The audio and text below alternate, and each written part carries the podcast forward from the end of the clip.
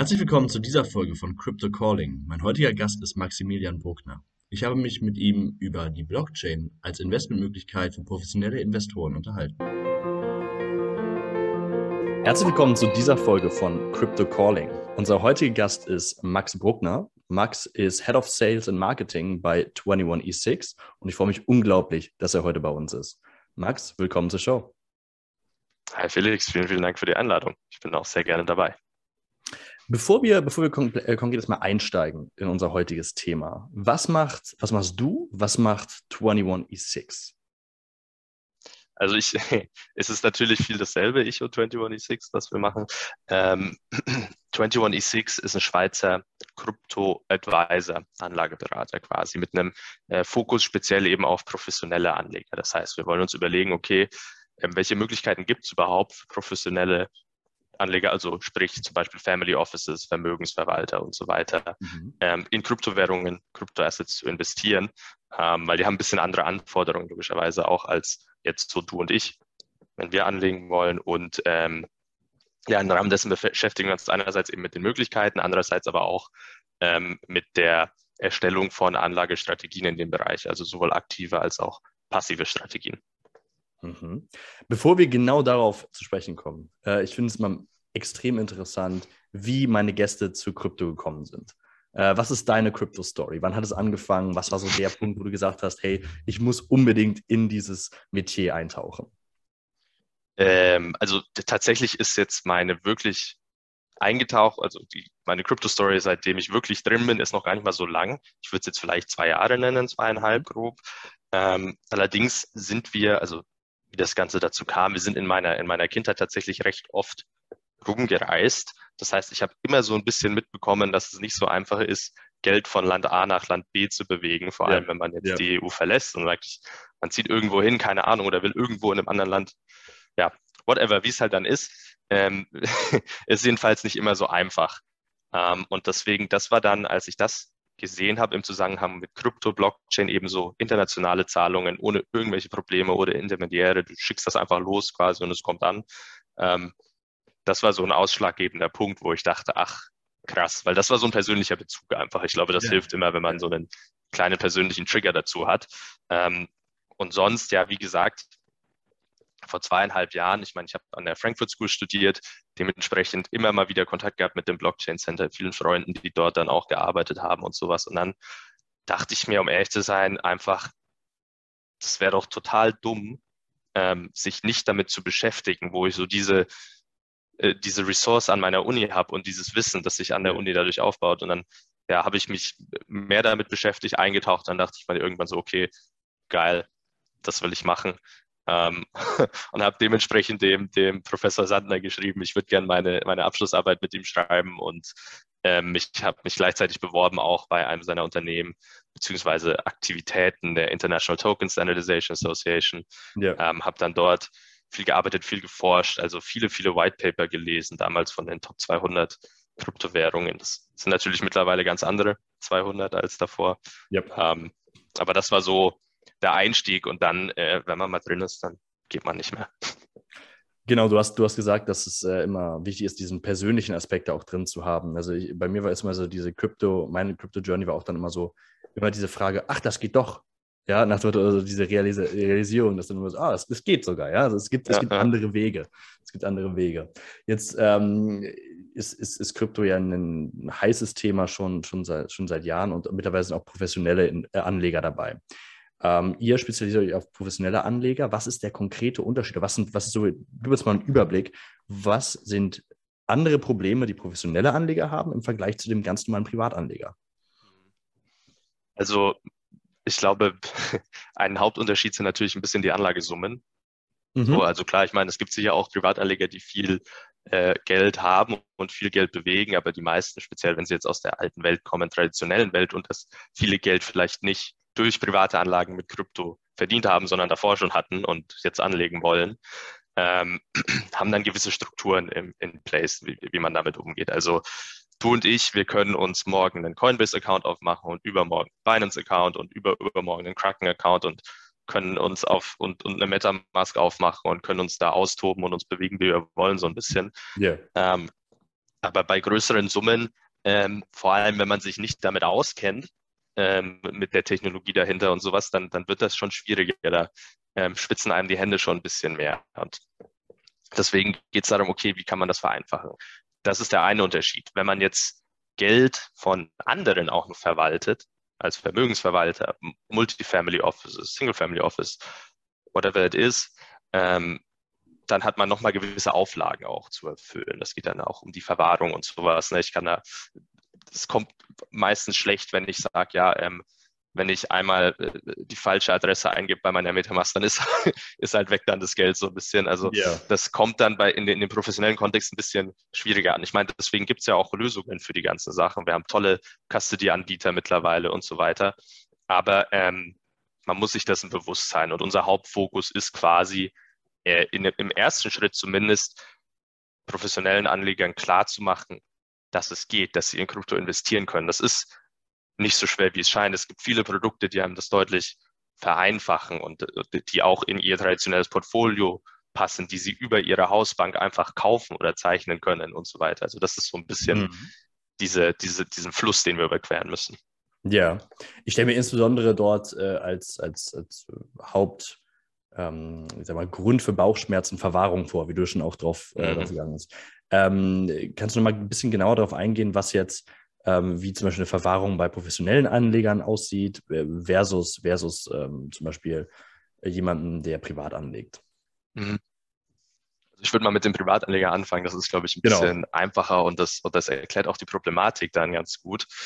Ähm, also man hat ja erstmal die Möglichkeit, quasi seine, seine Kryptos ähm, auf einem Hot Wallet oder einem Cold Wallet zu halten oder auf der Kryptobörse eben. Das heißt, der Hauptunterschied ist, wenn man ein Hot Wallet hat, dann ist man, es ist hot in dem Sinne, es ist mit dem Internet verbunden. Ne? Und, und dementsprechend hat man eine gewisse ähm, Verwundbarkeit. Ich habe jetzt so ein Beispiel, das ich mal verwendet habe, das finde ich eigentlich immer noch ganz gut. Wenn ich jetzt ähm, hohe, äh, hohe Summen an Kryptowährungen in meinem Hot Wallet habe, das ist zum Beispiel Metamask, ist ja ein Hot Wallet, das ist so, wie wenn ich irgendwie all meine Wertpapiere und Aktien und Gold äh, in der Brieftasche den ganzen Tag mit mir rumtrage oder meine 100 Kilo Gold äh, bei mir zu Hause im, im Safe in der Wohnung habe. Da wird man sich nicht so ganz wohlfühlen und mhm. äh, man hat auch ein bisschen Angst, dass vielleicht einer einem das abzieht dann. Und in der Kryptowelt gibt es halt da keine Versicherung per se. Ein Cold Wallet ist dann nochmal deutlich sicherer. Ähm, Ledger zum Beispiel oder Tresor bietet da Varianten an. Das ist eben genau die Idee, dass es nicht ständig verbunden ist. Ähm, allerdings braucht man da ein bisschen mehr ich würde schon sagen, ein bisschen mehr Wissen, um das ordentlich zu verwenden. Also es ist jetzt nicht mehr ganz so trivial, ähm, das von da, das dahin zu bewegen. Das heißt, da scheitern dann schon die ersten professionellen Anleger auch schon dran. Ich meine, dieses technologische Wissen aufzubauen, das haben, diese Expertise haben die Leute nicht im Haus. Und das sind auch oft keine Digital Natives, geschweige yeah. denn yeah. Crypto Natives. Das darf man immer nicht vergessen und dann, dann ist das nicht so einfach. Oder die andere Möglichkeit ist halt, ich lasse es, wenn ich äh, gerade anfange, ich lasse es halt auf meiner auf der Börse liegen, wo ich diese Sachen gekauft habe. Und da ist dann halt wieder die, die Frage, man weiß oft nicht so wirklich, wie die das eigentlich verwahren, diese Börsen. Das heißt, wir brauchen für professionelle Anleger bei dem Summen eine, eine dritte Instanz quasi, die das entweder zum Beispiel treuhändisch verwahrt oder eben einfach ja, gewisse Sicherheiten, Redundancies und so weiter in, im Platz hat, um, um eben so die Probleme, die man jetzt bei einem Hot Wallet hat, zum Beispiel zu vermeiden und aber eben auch die, die Schwierigkeit abzunehmen, ähm, eigenes Cold Wallet irgendwie aufzubauen ja. oder zu verwenden. Ja. Äh, gibt, es, gibt es bereits irgendwelche Trends, die du absehen kannst, zum Beispiel bei professionellen Investoren, was ähm, aktiv versus passiv äh, Investments äh, betrifft? Oder kann man da Klar. keine Aussagen treffen? D doch, kann man schon. Also ich meine, der Trend momentan ist, ähm, erstmal, es fangen alle an. Das ist super. Ja. Ähm, viele, viele merken, vor allem jetzt bei so äh, Family Offices, Vermögensverwaltern, ähm, da kommt Druck von den Kunden. Speziell, wenn es da jetzt dann äh, eine, eine, jüngere Generation ist, auch und vielleicht Nachfolge da in der Familie gibt oder sowas. Es kommt Druck von den Kunden, die sagen, hey, wir wollen in Krypto investieren. Und dann steht der Vermögensverwalter da und sagt, hm, wie mache ich das eigentlich? Das heißt, sie wollen das machen. Das ist der erste positive Trend, finde ich, sehr gute Trend, dass ähm, nach Expertise gesucht wird, um das zu tun. Und dann fangen sie an mit passiven Produkten im Grunde. Also die meisten, die schon angefangen haben, haben sich dann Bitcoin ähm, ETPs gekauft und die ganz mutigen auch ähm, Ether ETPs. das ist so ein bisschen, also das ist das, das, wo man steht. Und wir versuchen eben so ein bisschen zu zeigen, dass es auch wirklich sehr spannende aktive Strategien gibt, in der Form von Fonds zum Beispiel. Es gibt viele ähm, interessante Krypto-Hedgefonds, die eben auch verschiedene Strategien verfolgen. Das heißt, man kann sich da auch je nach Risikoappetit ähm, das aussuchen, was einem passt.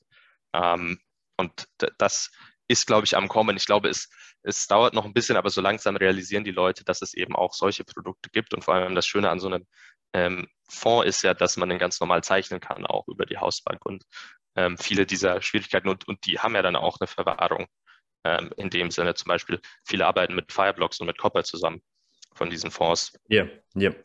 Ähm, also das ist so das, was man jetzt sieht. Sie fangen alle passiv an und das ist das, was die meisten schon gemacht haben, aber ähm, so langsam kommt das Verständnis dafür, dass es auch aktive Strategien gibt, die ganz interessant sind. Mhm. Du sagst, langsam kommt das, langsam kommt das Verständnis. Wie würdest du gerade den Wissensstand unter professionellen Anlegern generell äh, einordnen? Wo sind, wo sind sie schon fit? Wo, wo bräuchten sie noch ein bisschen ähm, Beratung? Hm.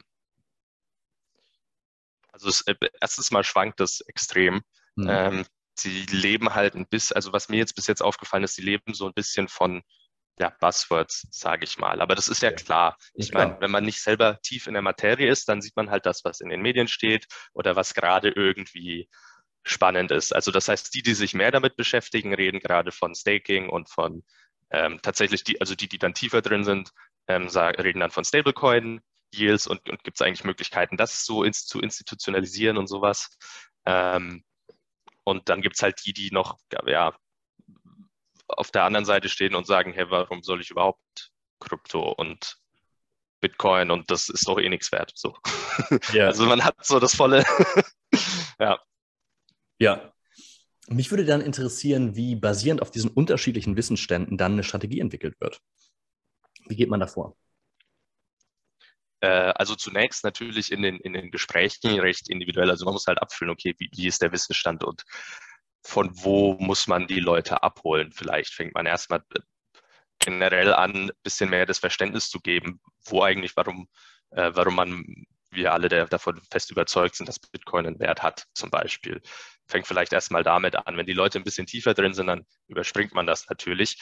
Ähm, Im Grunde ist das, was, was wir sehr spannend finden, ähm, sind Strategien, die ein bisschen die Volatilität und die Drawdowns, also die maximalen Verluste einschränken, weil das für viele, selbst für viele, die schon weiter sind und Krypto spannend finden und da gerne investieren wollen, ähm, das ist für viele immer noch so ein bisschen so ein Showstopper oder so ein letzter, mhm. letzte Hürde, die sie nicht, über die sie nicht rüberkommen.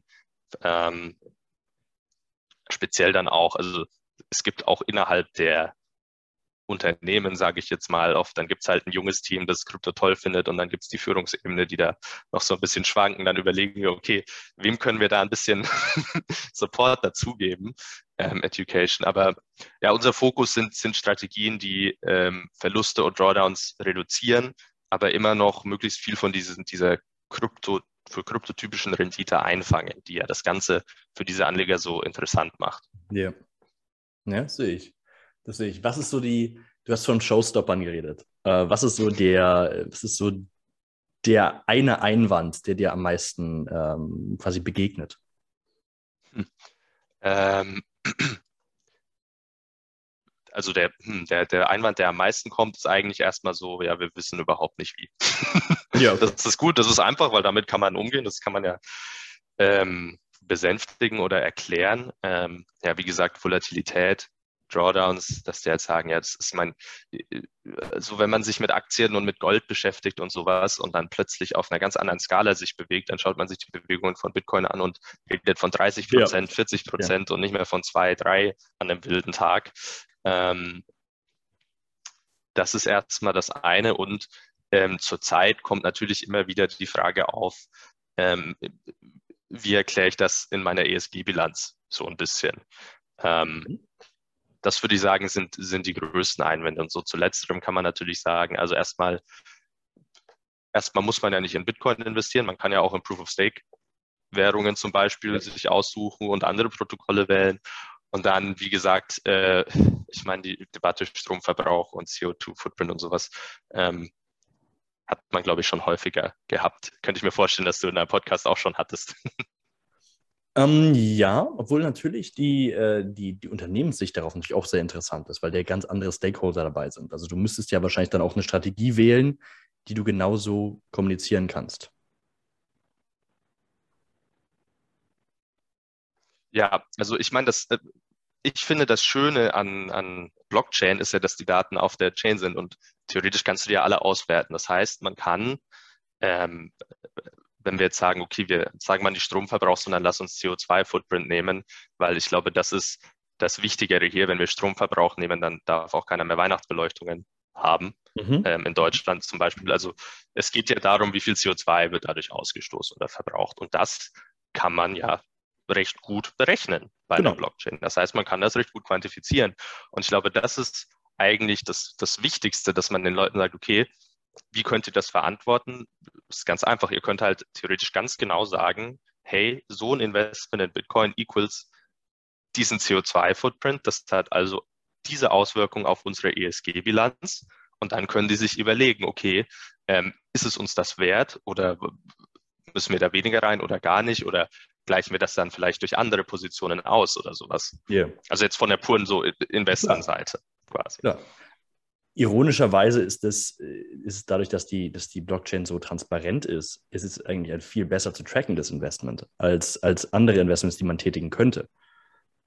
Also ja, absolut. Vor allem, vor allem in diesem ESG-Zusammenhang. Also es ist ja ein ziemliches Problem eigentlich, dass es gar nicht mal so leicht ist, bei allen anderen Investments überhaupt zu wissen, was ist eigentlich mein ESG-Profil von dieser Aktie oder dieser Anleihe oder whatever. Aber bei Bitcoin, bei Krypto, alles, was auf der Blockchain ist, kannst du es halt eigentlich sehr genau berechnen. Ja, ja. Deswegen, das finde ich halt auch, ähm, wie gesagt, ESG, sehr, sehr spannendes Thema. Ich denke auch, dass Blockchain da nicht nur als Investment, sondern auch zum Beispiel als Tracking und Tracing, ähm, also auch von der, von der, ne, von der Technologieseite her auch ähm, sehr, weit, sehr weit kommen wird in den nächsten Jahren. Das waren eigentlich bereits schon meine Fragen. Ähm, meine letzte Frage ist, wo kann man euch finden? Ähm, wo kann man dich finden? Wo kann man deine Research auch finden? Äh, was möchtest du unseren Hörern da lassen? Ähm, ja, fangen wir mal mit dem Finden an. Also zu finden sind wir auf, ja, gängigerweise auf LinkedIn, ähm, mich einfach unter meinem Namen Maximilian Bruckner ähm, oder die 21E6 Capital unter www.21e6.io. Ähm, und dort findet man auch, also speziell auf meinem LinkedIn, auf, äh, auf unserer Website unter dem Blog, findet man eben unsere Studien, unsere Artikel.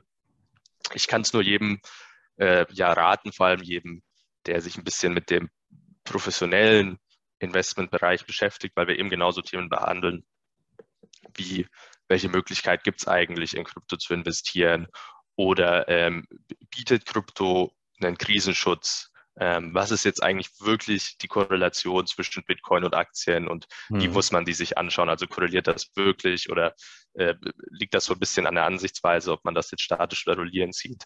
Ähm, welche Auswirkungen haben Kryptoinvestitionen auf ein typisches Portfolio? Äh, wenn ich da jetzt 5, 10, 20 Prozent Krypto allokiere, ähm, ist das eigentlich so schlimm, wie ich es mir vorstelle, oder, oder, oder hält sich das in Grenzen, wie sich da die Gesamtvolatilität und das Risikorenditeprofil ja. verändert? Also lauter so Themen sprechen wir da an in ähm, ja, kurzen Artikeln, finde ich, die sehr gut verdaubar sind. Deswegen ähm, würde ich das jedem raten. Da kann man uns finden, eben LinkedIn und auf der Website. Alles klar, perfekt. Krypto als Krisenschutz sicherlich auch nochmal ein interessantes Thema. Vielleicht, äh, ich meine, da können wir heute nicht drüber reden, aber vielleicht in der, in der nächsten Folge machen wir das mal. Ähm, diese Folge ist neigt sich dem Ende zu. Ich danke, dass du, ich danke dir, dass du da warst. Ähm, hat mir sehr viel Spaß gemacht. Natürlich danke ich auch unseren, unseren äh, Zuhörern und Zuschauern, dass sie uns die Zeit gegeben haben. Und äh, dann werden wir nächste Woche natürlich wieder mit einem weiteren spannenden Gast da sein. Max. Leider nicht ich gesagt, wieder. Wie gesagt, ich, ich danke dir und äh, dann äh, bis, bis zum nächsten Mal. Vielen Dank, Felix. Bis zum nächsten Mal.